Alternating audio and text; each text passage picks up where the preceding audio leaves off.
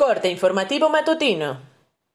Esto es Mi Morelia Radio, el resumen preciso de los acontecimientos más relevantes con información del portal de noticias más grande de la región. Mi Morelia Radio. Bienvenidos.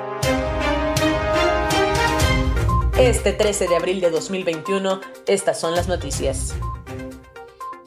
Este martes iniciará la aplicación de 105.210 dosis de la vacuna CanSino Biox a las y los adultos mayores de 60 años en 48 municipios, para completar esta fase de la Estrategia Nacional de Vacunación contra el COVID-19 en el estado.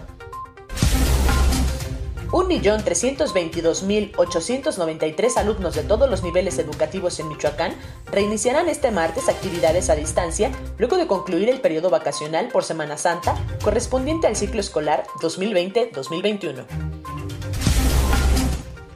La afición del Club Atlético Morelia tendrá que esperar hasta semifinales del torneo Guardianes 2021 para poder regresar al estadio José María Morelos y Pavón, pese a los rumores que surgieron el fin de semana pasado en cuanto a una posible reapertura al 30% de su aforo. Así lo informó el presidente del Club Atlético Morelia, José Luis Higuera.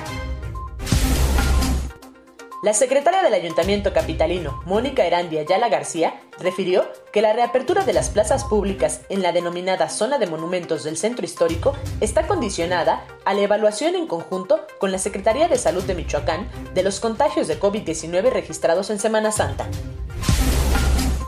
Este martes se informó que México comenzará pronto en los ensayos clínicos en humanos para comprobar la eficacia de su vacuna contra COVID-19 Patria.